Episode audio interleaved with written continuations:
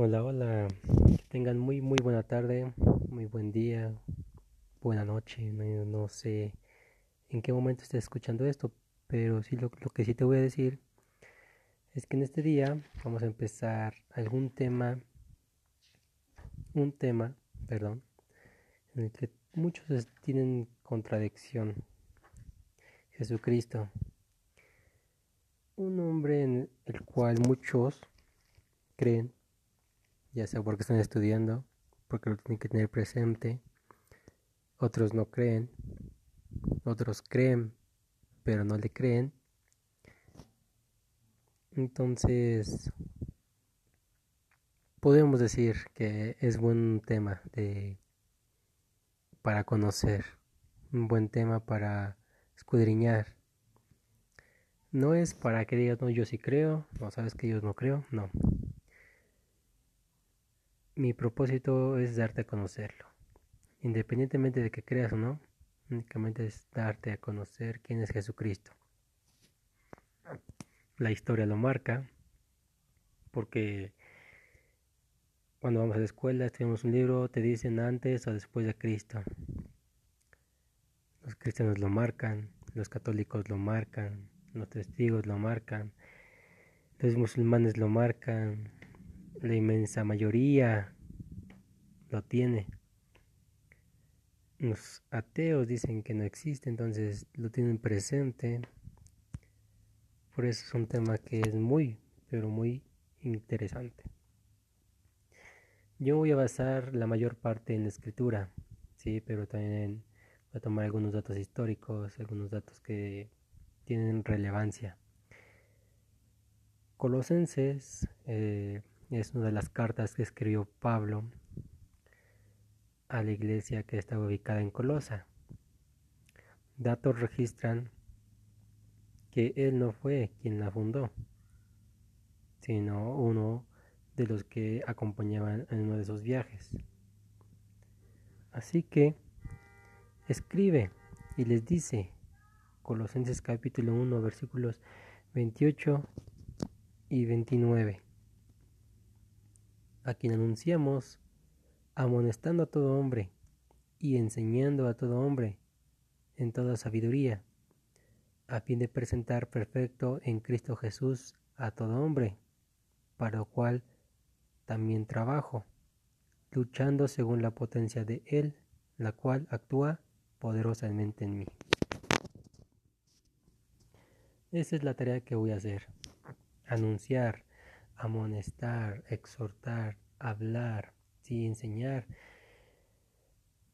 En toda sabiduría, pero no sabiduría la que muchos conocen, sino sabiduría que a veces nosotros pensamos que la obtenemos viviendo, sabiduría que la obtenemos a pesar a través de los años. Esta clase de sabiduría solamente la puede dar Dios. Si, si tú no, entonces, si tú no crees, no puedes obtener esta sabiduría. Si tú niegas, no puedes obtener algo que niegues.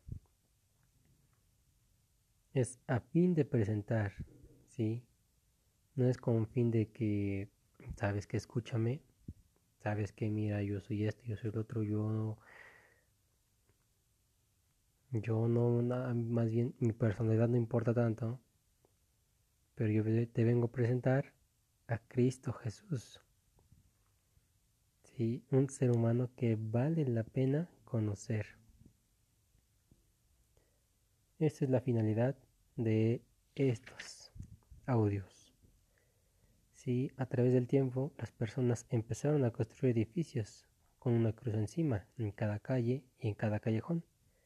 Hoy en día pueden verse esas construcciones en todos los lugares de nuestra tierra a los cuales la gente les llama iglesias, templos, edificios.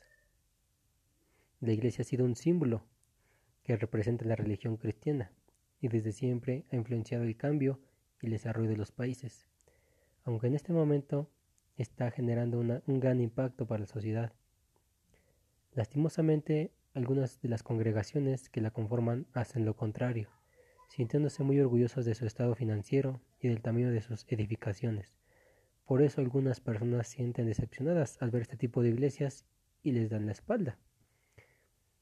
Nos dan del meollo, de la importancia ¿sí? de Jesucristo, le dan más importancia. yo construí un templo, una iglesia súper grande, no tengo más membresía, a mí va bien económicamente, tengo empresas. No dan el énfasis que Jesucristo daba, no dan el énfasis que Jesucristo enseñó. Es por eso que muchos dicen, no, cierto. Ni les des a estos porque esos se hacen ricos. Ni vayas a estos lugares porque nomás te piden. Ni hagas esto. O sea, todo se trata de pedir y pedir y pedir para el propio beneficio. Debido a esta realidad, también existe rechazo hacia aquellas congregaciones que provocaron que la gente diera la media vuelta. Por otro lado, se puede ver que muchas personas no muestran nada de interés hacia el cristianismo, lo cual es una gran pena, pues por la mala apariencia del cofre no quieren descubrir lo que hay en él. Si lo que hay dentro fuera una cosa sin valor, daría lo mismo tenerla o no. Entonces, entonces no habría necesidad de sentir lástima. El problema es que lo que contiene el cofre es un tesoro grandioso que es capaz de transformar la vida de una persona y más adelante una sociedad entera. Eso es lo que nos lleva a un ejemplo. Vemos una casa y se encuentra casi tirada. La vemos con la fachada mal. La vemos casi cayéndose. Tiene años y años. Pero tal vez solamente es la fachada. Tal vez por dentro está bien súper construida. Lujos, cosas delicadas, cosas que a veces no podemos encontrar o descubrir fuera. Así podemos hacer este ejemplo. A veces las personas ponen esa fachada para encontrar lo que hay dentro. Aquí ponen el ejemplo de un cofre de un tesoro. El cofre por los años y la tierra se va deteriorando. Pero lo que hay dentro es un tesoro, es oro, diamantes, cosas preciosas. Igual es así. Cuando tú descubres a Jesucristo, es un diamante precioso. O más, es más que un diamante precioso, perdón por la expresión, pero es más importante que cualquier cosa en este mundo que hayas visto, por muy hermosa o increíble que esté. Porque transforma tu vida. No es de que, ah, leo un libro y aquí me quedo y me quedo aquí y ya. No, no, no, no. Esto es para esta vida y para la siguiente no solo se queda aquí. No solo es para esta temporada, no solo es para tus años, puedes dejarla de generación en generación y sigue transformando vidas, sigue transformando sociedades y sigue haciendo cosas correctas.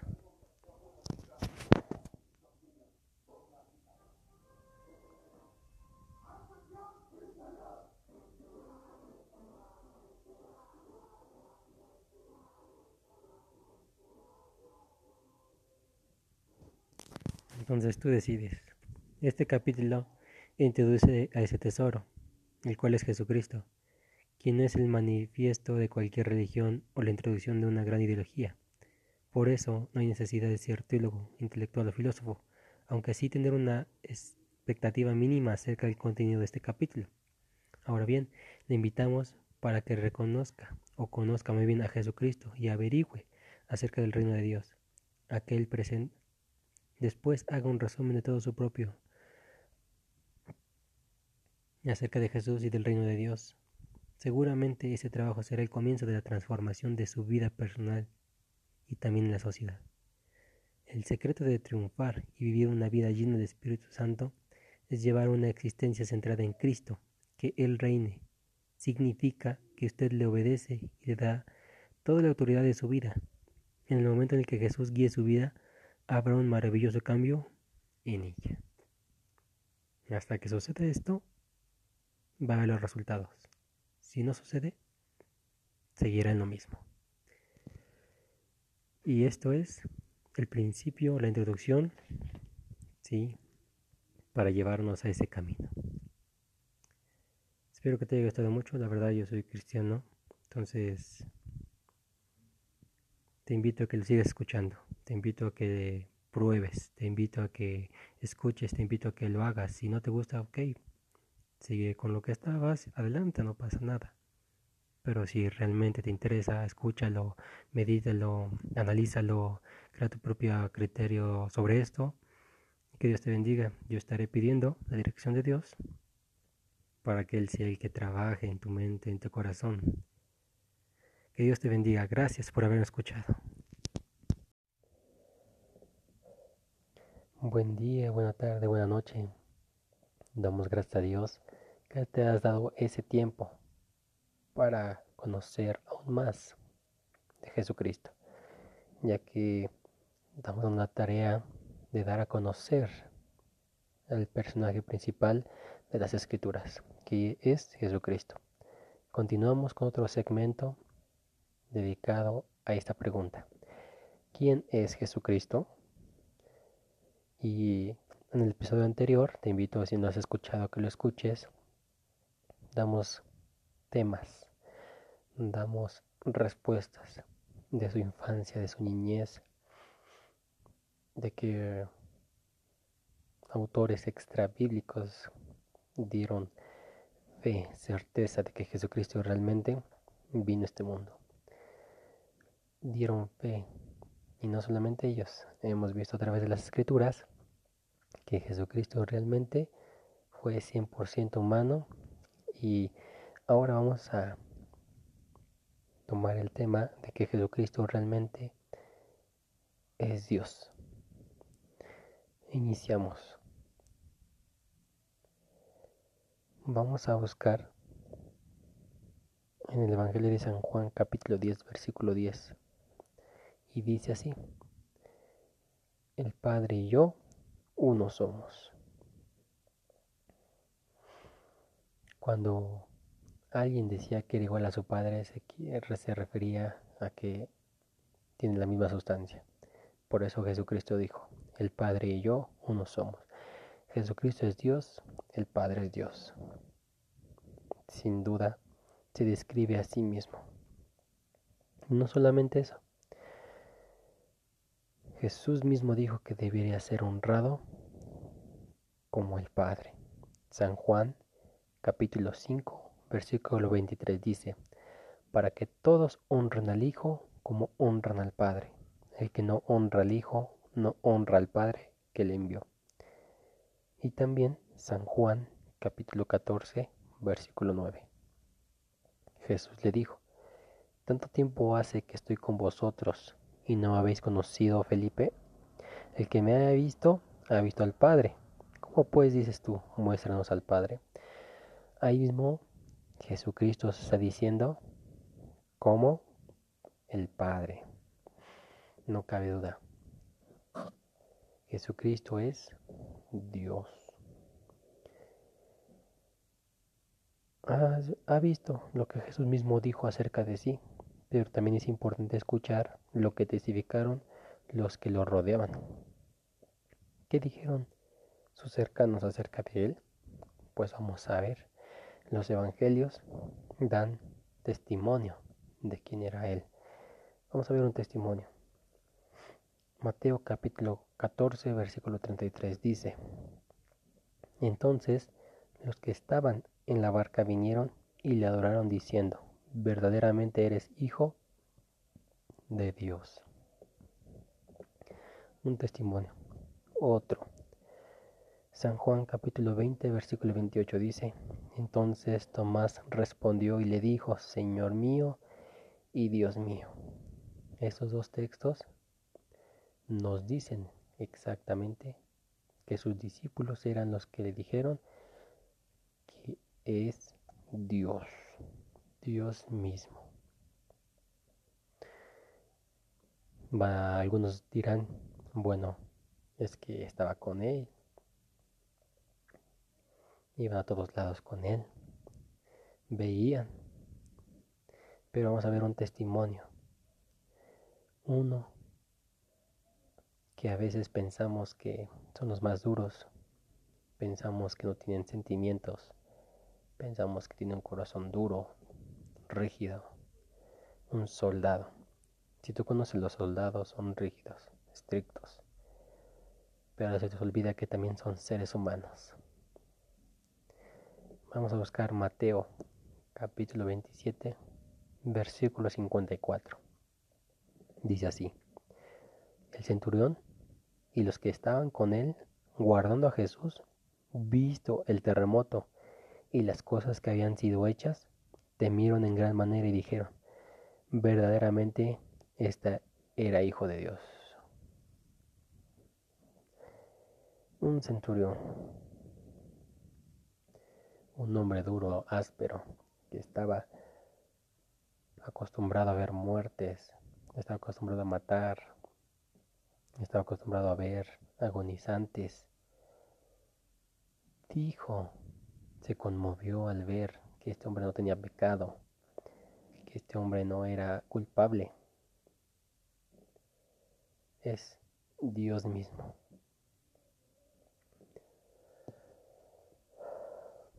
Este es Jesucristo. Este es a quien debes conocer, a quien te invito que tengas una relación personal. Son los testimonios. Los testimonios que dieron fe que Jesucristo es Dios. Ahora vamos a ver otra historia. ¿Alguna vez te han preguntado para ti quién es Jesús? Porque en un momento dado Jesucristo le preguntó a sus discípulos, ya han estado mucho tiempo con él y de repente les hizo esta pregunta. Mateo capítulo 16 versículo 13 en adelante. Viniendo Jesús a la región de Cesarea de Filipo, preguntó a sus discípulos diciendo, ¿quién dicen los hombres que es el Hijo del Hombre? Ellos dijeron, unos Juan el Bautista, otros Elías y otros Jeremías o algunos de los profetas. Él les dijo, ¿y vosotros quién decís que soy yo? Respondió Simón Pedro dijo, tú eres el Cristo, el Hijo del Dios viviente.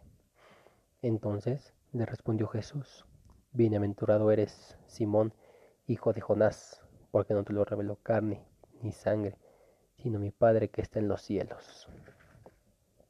Ahora se dan cuenta si tú sales por la calle,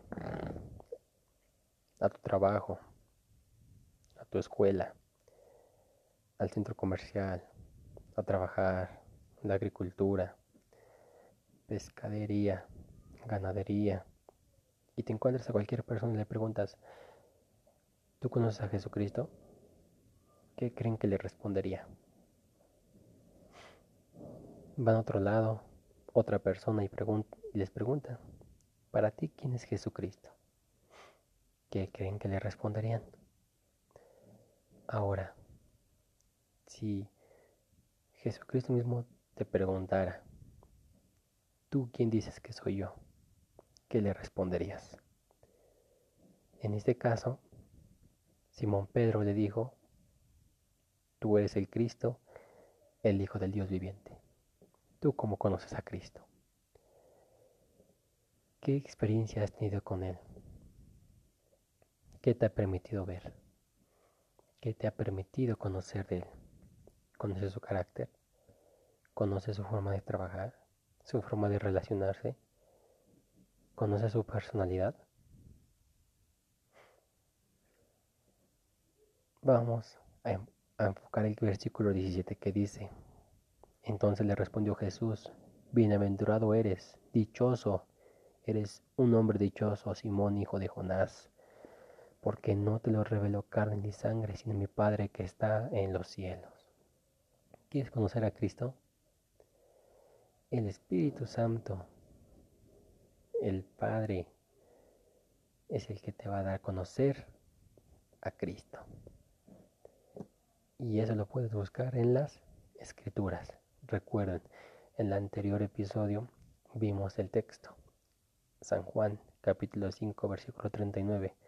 Escudriñad las escrituras, porque a vosotros os parece que en ellas tenéis la vida eterna, pero ellas ellas son las que dan testimonio de mí, palabras de Jesucristo. ¿Qué quieres encontrar en las escrituras? ¿Ciencia? ¿Ficción? ¿Profecía? tiempos finales, el meollo, la importancia de las escrituras es conocer a Cristo. De ahí se ves todo. De ahí parte todo. Conociendo a Cristo, todo lo demás se va añadiendo. Conociendo a Jesucristo, todo lo demás se añade. Por eso ahora te invito que conozcas a Cristo en forma personal. Recuerden que la Biblia dice, las escrituras dicen, no todo el que me dice Señor, Señor, entrará en el reino de los cielos, sino el que hace la voluntad de mi Padre. Porque algunos dirán, apártate de mí, no te conozco. Pregúntate. Ok, ya está bien. Tal vez tú no conoces a Cristo, pero ¿Cristo te conoce a ti?